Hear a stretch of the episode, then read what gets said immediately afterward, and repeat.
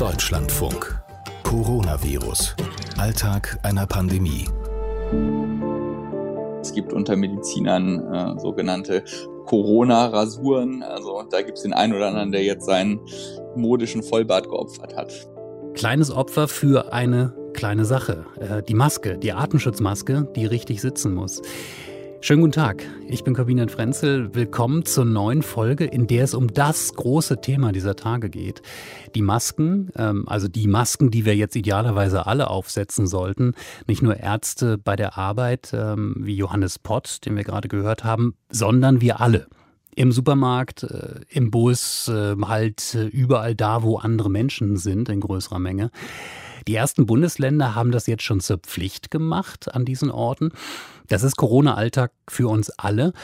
Und den habe ich heute gespiegelt mit denen, die in diesem Podcast ihren ganz speziellen Corona-Alltag mit uns teilen. Wie hältst du es mit der Maske?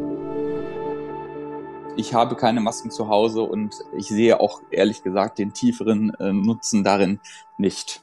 Und das sagt einer, der in seinem Beruf quasi ständig Maske trägt, äh, tragen muss. Johannes Pott, Arzt auf der Intensivstation in Hildesheim.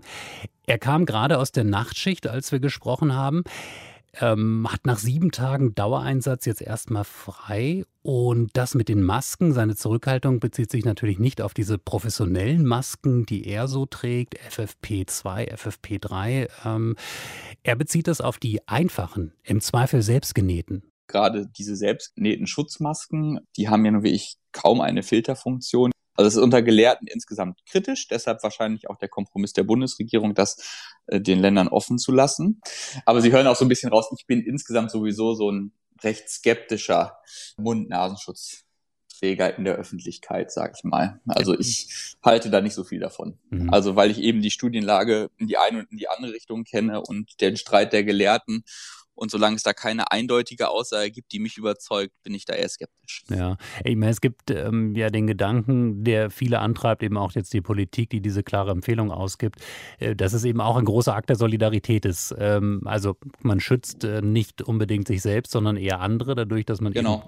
nicht die Tröpfchen äh, in der Welt verbreitet ähm, und schafft damit natürlich dann auch ein öffentliches Bild, wo, wo es normaler wird, dass Masken getragen wird und damit möglicherweise eben dieser, dieses Schutz Level steigen kann. Ja, das ist, das ist ein richtig, äh, ein richtiger Punkt. Also die, dass man die Solidarität wirklich steigert, dass es gesellschaftlich akzeptiert ist, das zu tun.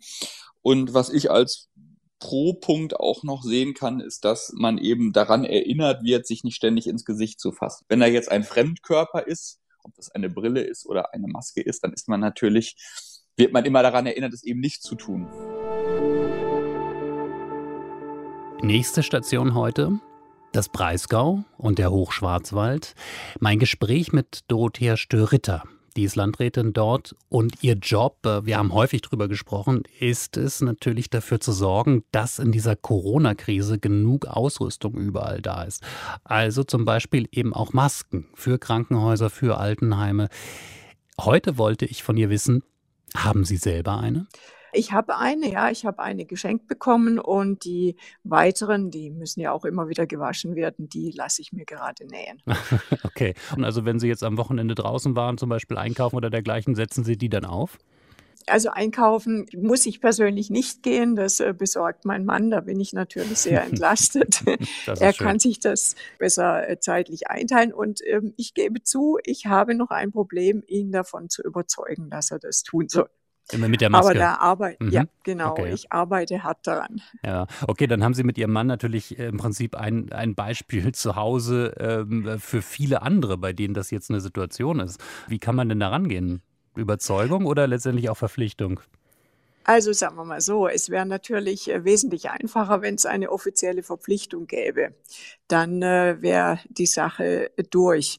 Ansonsten muss ich natürlich zur Ehrenrettung meines Mannes sagen, dass er sich vorbildlich verhält. Also das ähm, darf, ich, darf ich jetzt so nicht stehen lassen. Ja. Aber äh, Nein, das, das glaube ich auch. Es gibt, es gibt ja auch, Frau, Frau Störritter, es gibt ja ganz viele Leute, die zögern, aber Sie sagen jetzt doch, macht es, ist es nötig. Ja, also ich glaube, es ist einfach im Moment die Gewohnheit. Und ähm, ich, ich gebe das auch für mich selbst zu. Also plötzlich dann ähm, dieses Teil äh, vorm Gesicht zu haben, das ist natürlich schon was sehr Fremdes und sehr Befremdendes. Und da muss man sich einfach dran gewöhnen. Und das muss man üben. Und äh, je mehr Menschen im Straßenbild, im Stadtbild dann äh, eine Maske tragen, umso umso mehr wird es Gewohnheit. Und insofern glaube ich schon, dass das äh, nach und nach auch ganz gut funktionieren wird. Also sowohl bei uns persönlich wie auch in der Gesellschaft. Wir wissen ja auch, wie schwierig das war mit der Helmpflicht fürs Fahrrad. Ähm, das äh, ist auch so ein Thema, was äh, ja auch immer noch nicht so wirklich durch ist. Ähm, und beides Mal geht es um die Gesundheit. Also ich setze letztendlich auf äh, Vernunft und, und auf Gewöhnung. Wie kann man sich das denn dann auch in Ihrem Landratsamt vorstellen? Also werden Sie dann auch Ihren Mitarbeiterinnen und Ihren Mitarbeitern ja letztendlich sagen, wenn dann auch mal wieder Publikumsverkehr losgehen kann, ähm, lieber mit Maske, lasst uns das mit Maske machen? Ja, die Maske ist äh, im Moment äh, natürlich nicht äh, zum persönlichen Schutz, also diese einfache Maske, sondern sie dient dazu, falls man eben infiziert ist, diesen Virus nicht äh, zu verbreiten, weil man einfach äh, keine Tröpfchen abgibt. Und insofern denke ich, äh, ist es wirklich angebracht, dass unsere Mitarbeiter, die dann wieder mehr in Kontakt kommen, wir sind ja auch dabei, jetzt zu überlegen, wo wir wieder mehr Publikumsverkehr auch auch äh, jetzt in Gang bringen können, dass ähm, eben die Mitarbeiter dort auch die Masken dann tragen. Und äh, wir sind auch am Überlegen, wie wir mit Plexiglaswänden noch einiges abdecken können. Das würde dann natürlich eine Maske ähm, erübrigen. Frau Störritter, vielen Dank ähm, für diesen Stand heute. Was steht bei Ihnen jetzt an? Ähm, als nächstes haben wir nochmal eine Krisensitzung. Dann ähm, muss ich mich noch etwas aufhalten mit ähm, üblen, also ich muss schon sagen, wirklich üblen Kommentaren aus äh, der Bürgerschaft zu Verhalten des Gesundheitsamtes und auch zum Verhalten bezüglich der äh, Lockerungen. Also es ist schon erschreckend, wie ähm, wirklich unter der Gürtellinie Menschen, die absolut keine Fach- oder Sachkenntnis haben, sich anmaßen, über ähm, andere zu urteilen, also richtig zu verunglimpfen, aus einem absoluten Nichtwissen heraus und einfach nur damit mal wieder gebasht ist. Das ähm, finde ich schlimm, auch schlimm für unsere Mitarbeiter, weil überall wirklich jetzt besonnene und gute Arbeit geleistet wird. Aber ich kriege also immer wieder Mails, die teilweise wirklich erschütternd sind. Äh, und, erschütternd ähm, in welcher Hinsicht? Weil da sich äh, Menschen darüber beschweren, dass aus ihrer Sicht die Maßnahmen zu weit gehen, oder? Beides, beides. Den einen gehen sie nicht weit genug, den anderen gehen sie zu weit. Also gerade heute Morgen habe ich eine Mail, die mich auffordert, jetzt ähm, im Hochschwarzwald alles aufzuheben. Da seien ja nur wenig Infizierte und ähm, aber ähm, auch wirklich in einem Ton und auf eine Art und Weise, die ähm, mich schon auch fragen lassen, wo sind wir eigentlich mit dem Zustand unserer Gesellschaft, wenn es um solche Dinge geht. Also da erleben wir in diesen Zeiten nochmal sehr vieles, was tief blicken lässt, befürchte ich. Hält Sie das ab von wichtigen anderen Dingen, die Sie eigentlich zu tun hätten, dass Sie sich jetzt auch darum noch kümmern müssen? Äh, hält mich sicherlich zeitlich nicht davon ab, weil das kommt einfach noch oben drauf. Aber es blockiert natürlich manchmal auch im Kopf, äh, so dass ich dann mich auch wieder erden muss und mir wieder sagen muss, das darf mich jetzt nicht aufregen. Und ähm, im Kopf muss ich trotzdem frei bleiben für Dinge, die wirklich wichtig sind und äh, die uns weiterbringen.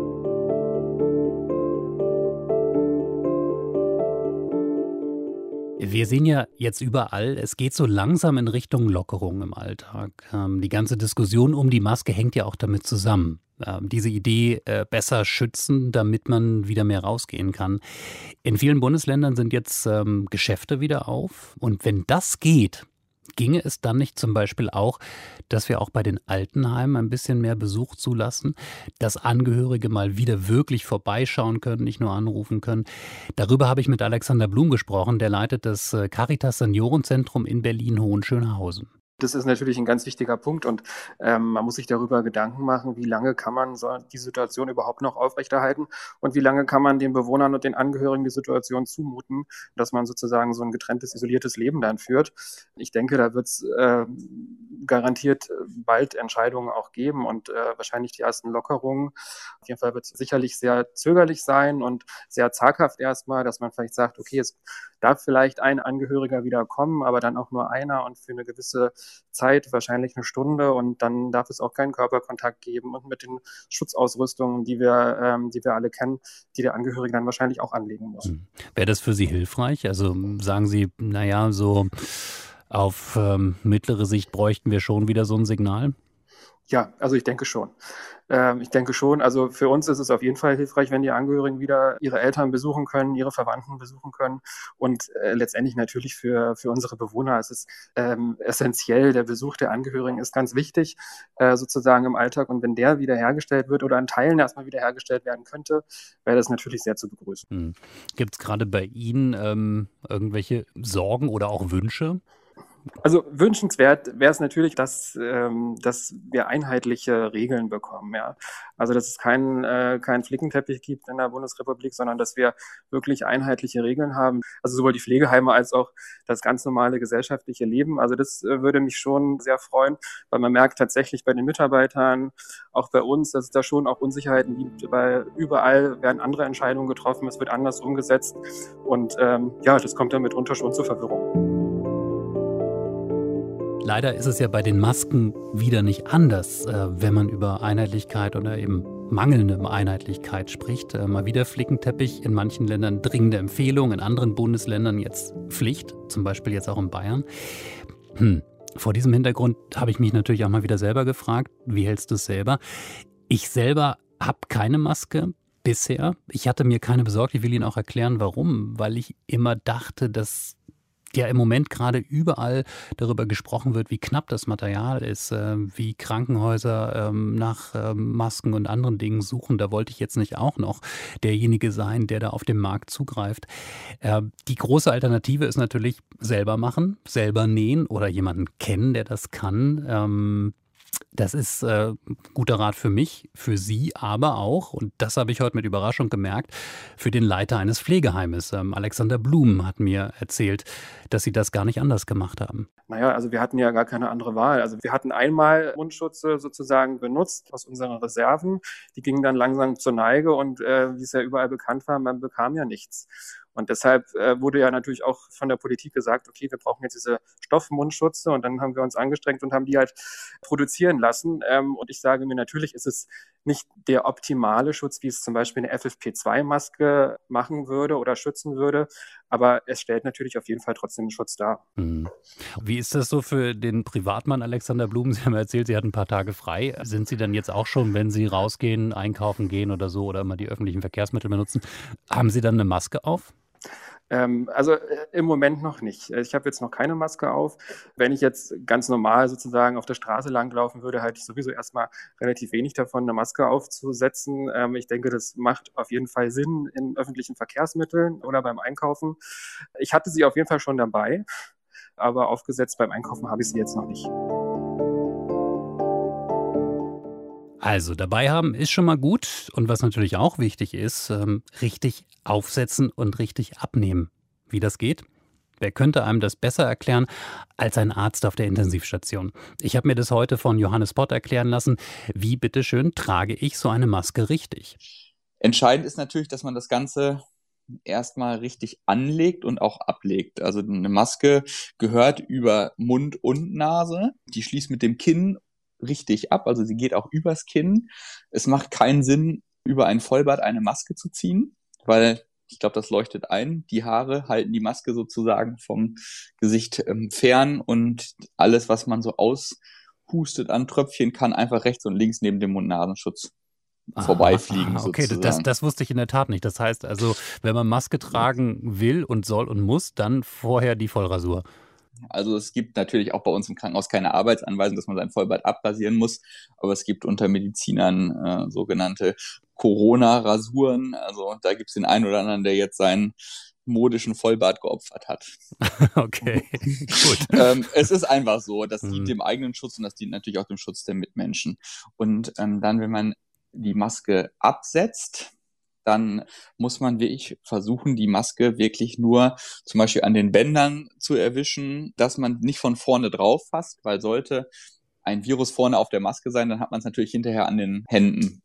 Und das bringt einem dann ja auch wenig, wenn man die Maske dann abgesetzt hat und dann fasst man sich hinterher ins Gesicht, dann hätte man sich den ganzen Aufwand mit der Maske sparen können.